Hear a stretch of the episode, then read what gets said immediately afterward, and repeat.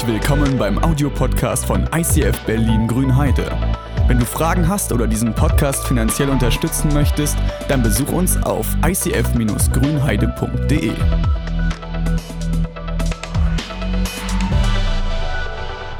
Kennt ihr den von der kleinen Emma, die im Religionsunterricht sitzt und gerade von ihrem Lehrer die Geschichte von Jona, der von dem Wal gefressen wird und nach Ninive geschickt wird?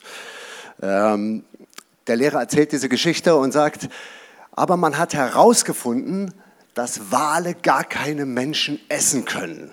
Und die kleine Emma, die ist religiös aufgewachsen, kennt das alles von ihren Kindern und sagt, das stimmt nicht, der ist ganz bestimmt gegessen worden, die Bibel hat das erzählt, die Bibel hat immer recht. Und der Lehrer sagt, na ja, aber wenn man das so biologisch betrachtet ist, nein, das stimmt nicht, der ist auf jeden Fall gefressen worden. Und dann sagt der Lehrer, aber eigentlich kaum möglich. Emma sagt, wenn ich im Himmel bin, dann werde ich den Jona fragen. Und der Lehrer sagt, ja, und wenn Jona in der Hölle ist, dann wirst du ihn fragen.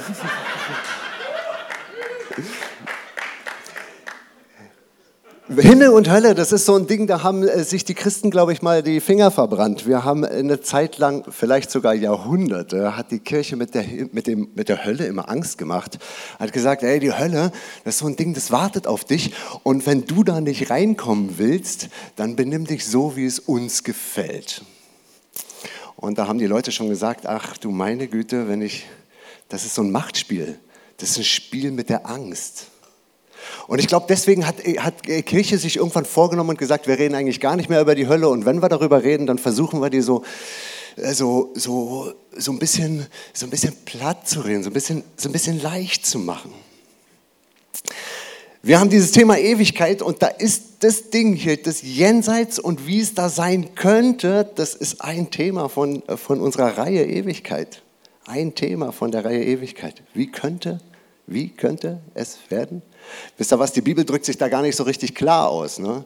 Die ganzen Bilder, die du im Kopf hast von Ewigkeit, von Himmel mit goldenen Pflastersteinen, von Zuckerwattewolken und einem Vater im Himmel, der einen dicken Bart hat und über dessen Kopf ein Dreieck schwebt. Oder die Hölle, so ein gehörntes Wesen mit einem Pferdefuß, roten Augen und rotem Gesicht, das die ganze Zeit mit einem Dreizack auf brennende Menschen einsticht. Also das kommt so in der Bibel gar nicht vor. Aber es gibt in der Bibel so ein paar Stellen und die reden genau über dieses Jenseitige.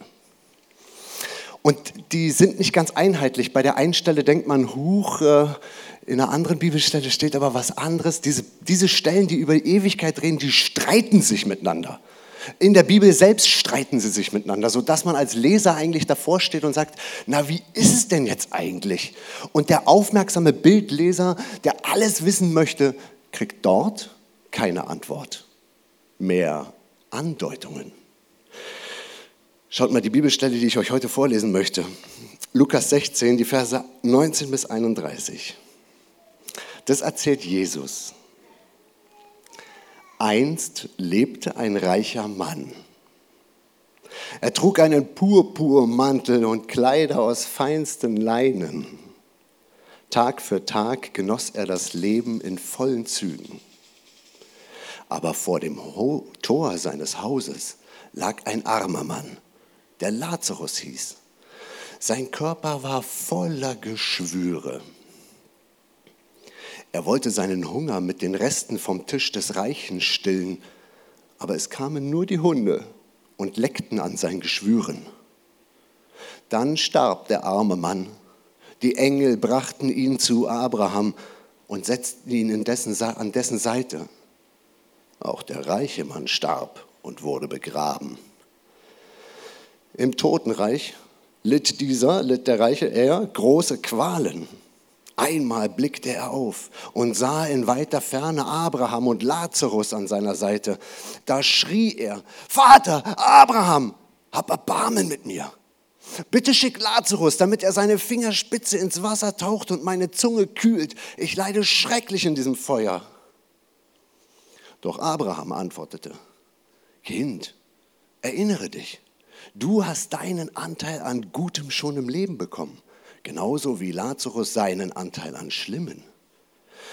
Dafür findet er jetzt hier Trost, du aber Leid. Außerdem liegt zwischen uns und euch ein tiefer Graben. Selbst wenn jemand wollte, könnte er von hier nicht zu euch hinübergehen, genauso wie keiner von dort zu uns herüberkommen kann. Da sagte der Reiche, so bitte ich dich, Vater, schick Lazarus doch wenigstens zu meiner Familie. Ich habe fünf Brüder. Lazarus soll sie warnen, damit sie nicht auch an diesen Ort der Qualen kommen. Aber Abraham antwortete, Sie haben doch Mose und die Propheten, auf die sollen Sie hören. Der Reiche erwiderte, Nein, Vater Abraham, nur wenn einer von den Toten zu ihnen kommt, werden sie ihr Leben ändern. Doch Abraham antwortete ihm, wenn sie auf Mose und die Propheten nicht hören, dann wird es sie auch nicht überzeugen, wenn jemand vom, vom Tod aufersteht. Das ist die eine, eine der Bibelstellen, in der die, der Blick ins Jenseits so ganz weit aufgerissen wird. Ne? Und die Ausleger, die Bibelausleger streiten sich bis heute über diese Bibelstelle, weil es gibt welche, die sagen, nee, nee, nee, Jesus will nur eine Story erzählen. Das ist kein Blick in den Himmel, sondern da geht es ähnlich wie bei einer Fabel, es geht um die Moral von der Geschichte. Ihr habt, ihr habt nicht den Vorsprung, den ich habe. Ich habe nämlich vorher meine Bibel geguckt und habe gelesen, worum es vorher geht. Vorher gibt es ein paar religiöse Wow, Superhelden, ja, das waren so Pharisäer, nenne ich sie mal, das waren die Leute, die kannten sich richtig, richtig gut aus in den damaligen heiligen Schriften und die haben sich mit Jesus über Geld und Ehe und so, so wohlhabende Themen gestritten. Und eigentlich waren die das, die die Religion so richtig weit voran, die Trost in die Welt bringen sollten. Und Jesus wirft den vor, ihr bringt zwar, ihr seid irgendwie angestellt am Tempel, ja, ihr, ihr, ihr seht die, die religiös hoch angesehenen Leute, aber ihr lebt falsch. Ihr nutzt die Religiosität aus, um euch selber emporzuheben. Kennt ihr so eine Leute? Wenn ihr so eine Leute kennt, die vorne rum immer so wahnsinnig religiös tun und du denkst, wow, was für ein frommer Mensch, der prahlt ja förmlich, wie sein Leben so gut ist. Ne? Und dann guckst du mal in seine Familie rein und dann siehst du, dass der seine Kinder haut. Und dann merkst du so, oh, wie gehen die eigentlich damit mit Geld um? Und, und, und du merkst so, die ersten drei Wochen kannst du noch die Fassade angucken, aber irgendwann blickst du dort hinter und siehst, ei, da werden aber religiöse Motive ausgenutzt im Rahmen der Gewalt. Kennst du so eine Leute? Jesus regt sich fürchterlich darüber auf. Und er sagt, ey, wenn du religiös bist, wenn du sagst, du bist Christ, dann, dann versuche danach zu leben und heb nicht, heb nicht deine, deine schlechten Eigenschaften empor und verkaufe deine schlechten Eigenschaften. Wenn du sie hast und nicht losgeworden wirst, dann, dann, dann, dann laufe damit rum, aber brüste dich nicht darüber. Und dann kommt diese Story mit dem Himmel und der Hölle, mit dem Jenseits. Himmel und Hölle. Ich möchte die Geschichte mal ein Stück für Stück durchgehen, ja? Zum Beispiel der arme Lazarus. Der arme Lazarus sitzt vor der Tür von dem Reichen. Er sitzt dort und hofft, dass er was von dem abbekommt. Um euch mit reinzunehmen in diese Geschichte, ja, dieser Lazarus, dieser arme Lazarus, das ist nicht irgendein Armer, sondern das ist so ein Armer. Erkennt ihr so, so arme Leute, um die man einen Bogen macht? So, also ich habe mal bei YouTube einen Film gesehen von einer Bettlerin, die es so betrunken war, dass sie ihren Stuhlgang auf dem Bürgersteig in einer belebten Straße erledigt hat. Das wurde natürlich bei YouTube total gefeiert. Ne? Aber was ist, wenn du jemanden begegnest, der so ist wie das? Finger schmutzig machen? Helfen?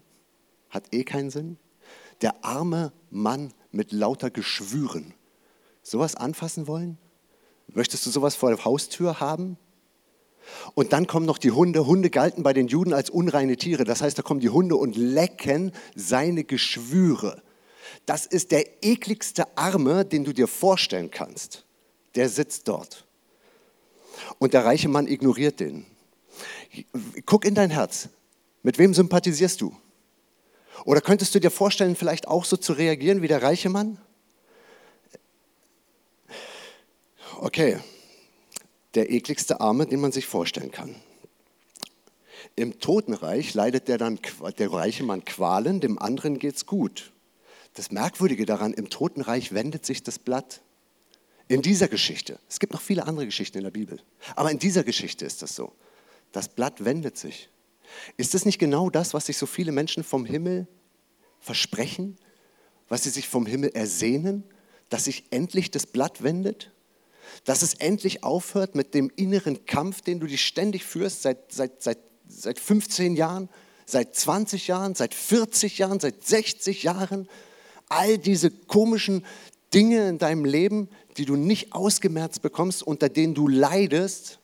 Du kennst das vielleicht selber aus deinem eigenen Leben. Ne? Das gibt so einen Kampf, der immer stattfindet, immer. Platon hat darüber wahnsinnig viel geschrieben, ist total interessant. Sokrates, ja, die haben so dieses, äh, der Reiter, ne? die Zügel, wer, wer hält die Zügel in der Hand deines Lebens, das Herz oder der Kopf? Und dann weißt du bestimmte Dinge, die hältst du für richtig, in deinem Kopf sind sie verankert und du hältst sie für richtig, aber, aber dein Herz sehnt sich nach was anderem. Ey, das ist so ein Leid, was sich durch viele Menschenleben zieht. Dass sie innerlich zerrissen sind, dass sie innerlich etwas wollen, sich wissen, dass das gut ist, aber sie erreichen ihr Ziel nicht. Und was ist, wenn du ständig darunter leidest? Oder was ist, wenn du so ein kranker Mensch bist? Was ist, wenn du ein Psychoproblem hast und die Leute auf der Arbeit, dieses ganze Weltsystem nimmt keine Rücksicht darauf, keine Rücksicht, dein Arbeitgeber nimmt keine Rücksicht, niemand interessiert sich dafür, aber du, du kämpfst, du kämpfst gegen deine Depressionen. Oder was ist, wenn du einfach nicht so ein treuer Mensch bist und du hast es im Kopf und du weißt, Treue zahlt sich aus. Nur wer treu ist, erlebt die Könige, königliche, den königlichen Punkt einer Ehe. Nur wer das durchhält, du weißt das, du kennst das aus jedem Disney-Film. Ja, das weißt du. Aber es zieht dich immer wieder weg und du merkst, ey, das kämpft in mir. Es geht kaputt. Immer. Mm. Ne, diese, stell dir vor, du stirbst und das Ding kehrt sich um deine Geschwüre, nicht nur die an deiner Haut, deine Pickel, die du in der Pubertät nicht losgeworden bist, die Pocken, Narben, die du, verstehst du, nicht nur das, sondern auch die Narben in deinem Gesicht, die Narben in deiner Seele, auch die. Was ist, wenn der Herr das einfach wegnimmt? Wow, so stelle ich mir Himmel vor. Das muss es sein. Auf eines Menschen Schoß zu legen, in den Armen von Abraham. Und der andere? Der andere? In der Hölle? Und kann man eigentlich aus der, von der Hölle in den Himmel gucken? Ey, diese Story wirft lauter Fragen auf. Ne? Ihr merkt das. Kann man von dem Hölle und gibt es einen Weg? Gibt es nicht? Hölle. Ich habe hier mal einen Tisch. Äh, Andi, äh, André, kannst du, mir, kannst du mir helfen, diesen Tisch hier so schön hinzustellen? Leckere Schokolade. Ich mag diese Überschrift Gipfelglück. Wunderschön. Himmel und Hölle, ja. Bei Himmel und Hölle ist es ähnlich wie mit dieser Schokolade und diesem Teller. Und es ist ähnlich wie, wisst ihr, was das ist? Das ist richtig räudig. Das ist, das ist eine Pizza. Eine Pizza, versteht ihr? Oh, sie krümelt ein bisschen. Ah, ich tue die mal hier auf den Teller. So sieht die aus. Sie wurde sogar schon mal gegessen, ne? aber sie ist okay. Ja? Himmel und Hölle, versteht ihr? Äh, ich werde das diese Sache noch ein paar Mal in die Hand nehmen. Ja? Lasst sie einfach gespannt noch ein bisschen liegen. Himmel und Hölle, das ist wie, ich habe es versucht, durch die ganze Bibel zu verfolgen und ich, es, ist, es gibt keinen Schlusspunkt an dem Ding. Unter anderem findet ihr im Alten Testament, das ist so auf Hebräisch geschrieben, auf ein Teil auch auf Aramäisch, da gibt es ein Wort, das heißt Sheol. Und bei Sheol, das ist so ein, so ein Überbegriff von Totenreich. Und du kannst in verschiedene Quellen, in verschiedene Bibeltexte reingucken und niemand weiß genau, was das ist. Bei Sheol gibt es eine Beschreibung in der Bibel, dass im Sheol nichts mehr passiert. Das wäre so ungefähr die Vorstellung, die man dann von den, von den Atheisten so kennt. Ne? Das heißt, du stirbst, wirst von den Maden zerfressen, bist dann einfach weg. Oder passiert nichts mehr. Nichts. Absoluter Stillstand. Kein Erlebnis, kein Sehen, kein Hören, kein Schmecken, weg. Dann gibt es Bibelstellen, auch Sheol, das ist so eine, da wird das so bezeichnet wie so eine Warteposition. Ja? Du stirbst und dann kommst du erstmal in einem, wie, wie so Vollnarkose, ja? Du, deine Seele kommt in so einen Abstellraum ne? und dann wartest du auf den Moment, in dem Gott mit der Klinge klingelt und vielleicht zum jüngsten Gericht oder so aufruft. Ja? Man weiß das alles nicht ganz genau. Und dann gibt es noch eine Bibelstelle, da wird gesagt, der Herr schickt in den Sheol und weckt wieder herauf. Also wie auch immer du das Ding mit der Bibel drehst, ist echt kompliziert. Sheol, altes Wort, uraltes Wort. Hades, vielleicht kennt ihr das Wort Hades.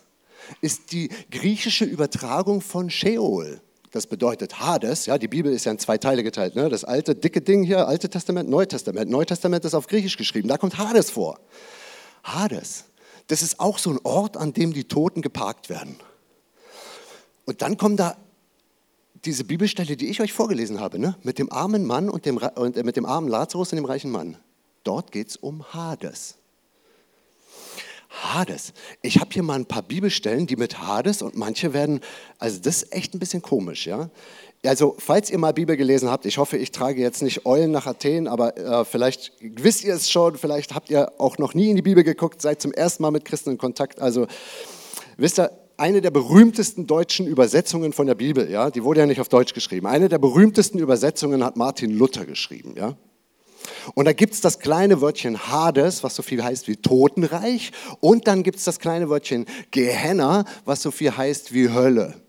Und Martin Luther hat in seiner Übersetzung, da hat er, hat er das Wort Hades fünfmal mit Hölle übersetzt, außerdem zweimal mit Toten und zweimal mit Totenwelt, einmal mit sein, also des Satans Reich. Und das Wort Gehenna übersetzte Luther achtmal mit Hölle und viermal mit höllisch. Das heißt, das sind Wörter, die kommen in der Bibel drin vor und du liest die und weißt gar nicht, wo die hingehören, weil die irgendwie komisch übersetzt sind.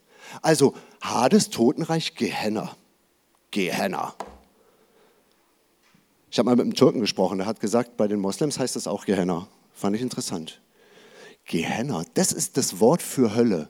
Die neueren Bibelübersetzungen übersetzen überall, wo Gehenna steht, tatsächlich Hölle und das andere Totenreich, wo auch immer die Unterschiede zu sehen sind. Okay, Gehenna. Wusstet ihr, dass es den Ort Gehenna tatsächlich gibt? Es gibt ihn.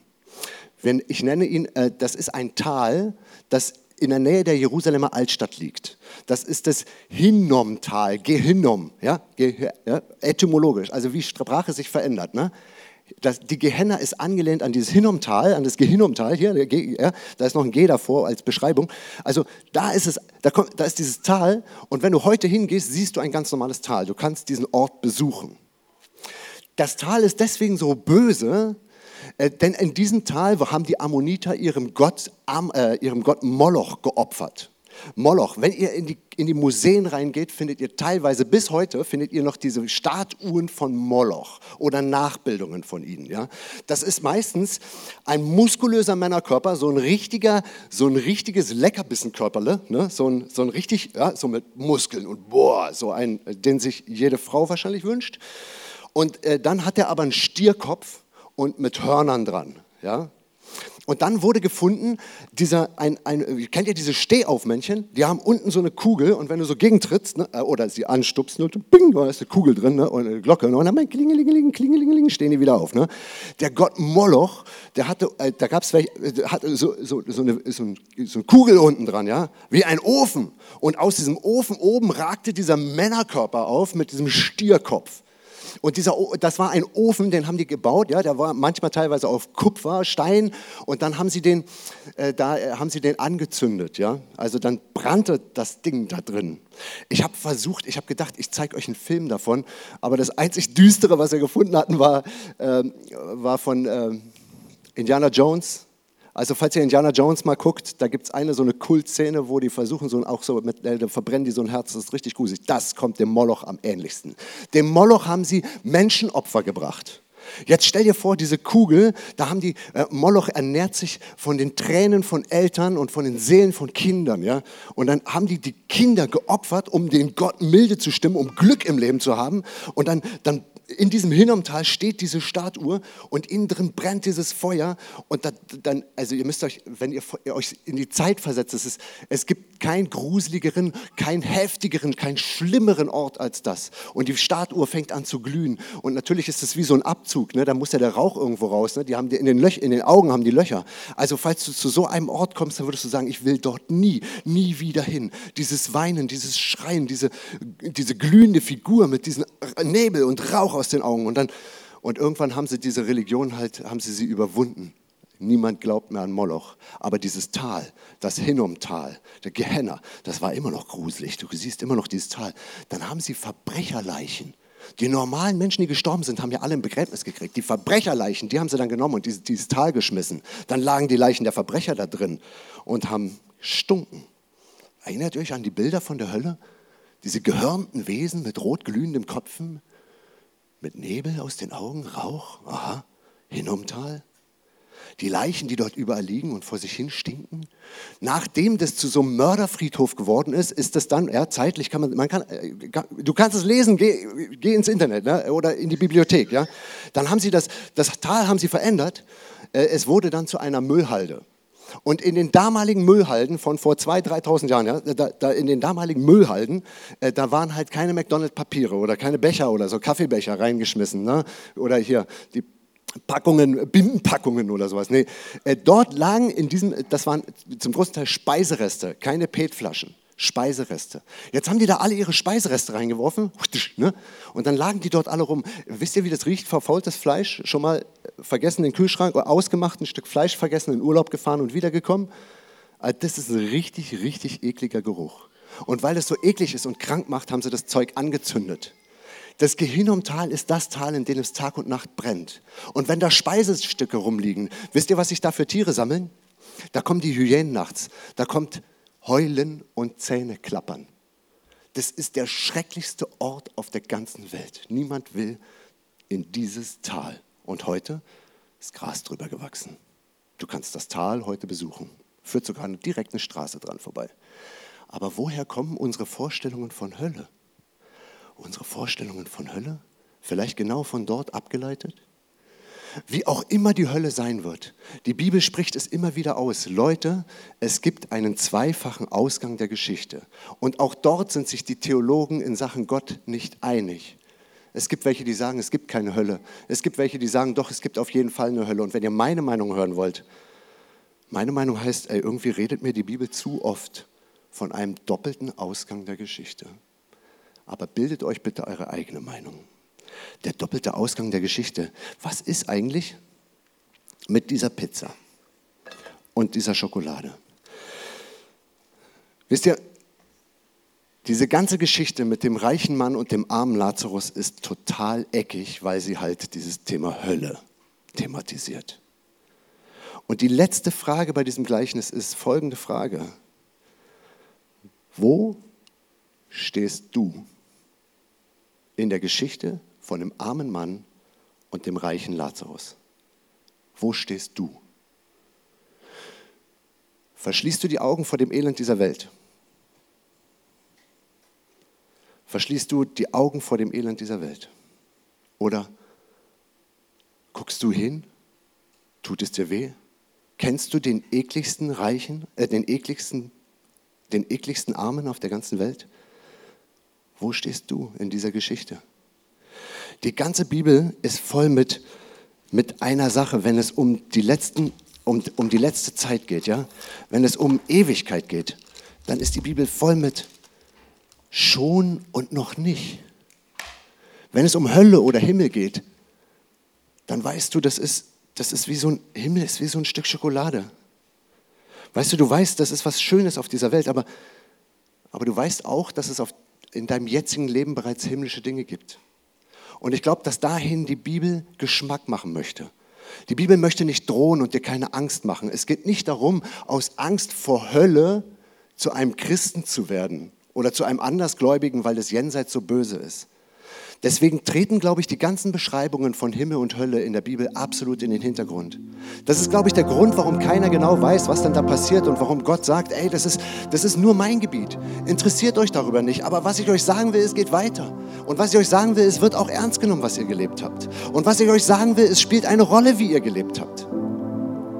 Und was ich euch mitgebe, damit ihr wisst, dass das nach dem Leben weitergeht, damit ihr wisst, dass das wahr ist, was Gott sagt, schenkt er Momente, die sind so wie, wie das Jenseits. Du hast himmlische Momente und das sind so diese, Be diese Beweismomente, in denen du weißt, okay, ich, ich merke jetzt schon, wie sich, wie sich Himmel anfühlt. Ich kau auf dieser Schokolade und ich weiß, es gibt Momente in meinem Leben, die schmecken so süß. Der erste Kuss, der war noch leckerer als die Schokolade. Der erste Moment, in dem du deine Unterlagen in die Hand bekommen hast, du hast das Diplom, Diplom bekommen. Diese Momente, in denen du weißt, du hast dich nach einer Woche Streit mit deiner Frau endlich wieder versöhnt und du könnt euch in die Arme nehmen und unter der Decke berühren sich eure Füße endlich wieder. Und diese Momente, in denen dein Kind zu dir nach Hause kommt und sagt, ich, ich, war, ich war verloren, aber ich bin wieder da. Und so diese, diese Momente, in denen du weißt, das ist Himmel. Und ich glaube, dass Gott sie geschenkt hat, weil er damit einen Geschmack des Himmels haben will. Und genauso gibt es diese komischen Geschmäcke der Hölle. Du hast so Sachen,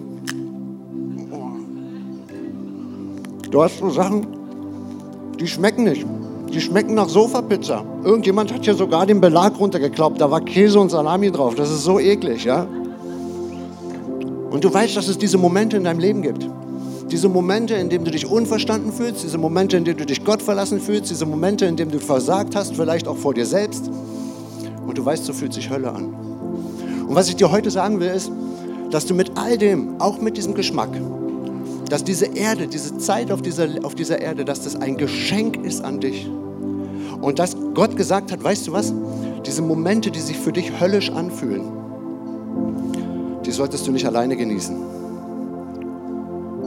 Weißt du, wenn du so einen Moment hast, in dem dein Leben so aussieht wie diese Pizza, dann setzt du dich vielleicht an so einen Tisch und du weinst heimlich an deinem Tisch und sagst, ey, das, die Suppe, die ich jetzt auszulöffeln habe, das Ding, was ich in meinem Leben essen muss, es schmeckt fürchterlich und macht mich vielleicht auch krank. Und dann sprichst du so dein Gebet und auf einmal hörst du in deinem Gebet, wie der Stuhl rückt. Und dann machst du deine Augen auf und siehst am anderen Ende, da sitzt Jesus. Und er nimmt sich Messer und Gabel und schneidet sich das größte Stück ab. Und sagt, weißt du was, ich weiß, diese Szenen im Leben, die gibt es. Deine Hölle ist real. Es gibt diese Szenen, in denen du brennst und in denen deine Lieben geopfert werden, deine lieben Träume geopfert werden. Aber, aber er setzt sich hin und sagt, weißt du was, ich esse mit. Ich bin der Gott, der durch die Hölle geht. Und zwar für dich. Und wenn du dann da sitzt und dein Leben feierst, und das machten die Christen aus, deswegen, deswegen stehen wir hier ja beim Lobpreis auf, deswegen, deswegen, weil es Momente gibt, in, in denen beißt man im Leben in sowas Schönes. Und warum willst du, warum willst du mit Gott nicht nur, nur diese, diese Pizza teilen, wenn du auch den Himmel erlebst? Das sind die Momente, in denen man Danke sagt. Du gehst heute nach Hause und ich bitte dich darum, heute deine Gedanken offen zu haben. Für deine ganz persönlichen Höllenmomente und dass du deine Höllenmomente, dass du sie ganz bewusst, heute ganz bewusst sagst, Jesus, ich habe diese Höllenmomente und ich finde die mies, sie erleben sich doof und deswegen, Jesus, lade ich dich ein, komm in meine persönliche Hölle. Du bist schon mal durchgegangen, Jesus. Das ist dein Ding und du bist der Herrscher darüber. Komm in meine Hölle. Und er ist sich nicht zu schade. Er ist der Herr über Himmel und Hölle. Und wenn es dir in den letzten Tagen nur gut ging, weil du Geld geschenkt bekommen hast und weil deine Ehe wieder funktioniert und weißt du was, du solltest das nicht alleine leben. So lebt sich keine Beziehung mit Gott, so lebt sich das einfach nicht. Wenn du beschenkt worden bist, ey, dann teil das mit ihm. Falls du jetzt sofort in deinem Kopf schon anfängt zu klingeln, ich sollte es teilen mit Gott, die Schönheiten, dann nutze den Song, der jetzt kommt. Steh auf und brüll ihm deine Dankbarkeit, schenk ihm deine Stimme, deine ganze Aufmerksamkeit. Ich spreche ein Gebet. Jesus, ich danke dir dafür, dass du solche haarsträubenden Geschichten erzählst, die uns an die Ernsthaftigkeit unseres Lebens erinnern. Und ich spüre die Ermahnung, die dahinter steckt, die Augen nicht zu verschließen vor dem Bösen, die Augen nicht zu verschließen vor den Armen, mich zu halten an das, was du Gesetz genannt hast, dass ich mich gebe und mein Geld und meine Zeit. Und ich bitte dich, Jesus, hilf uns dabei. Und ich danke dir für die Situationen, in denen du uns beschenkt hast, mit Schönheit dieses Lebens. Und wir wollen sie mit dir zusammen feiern. Wir laden dich ein.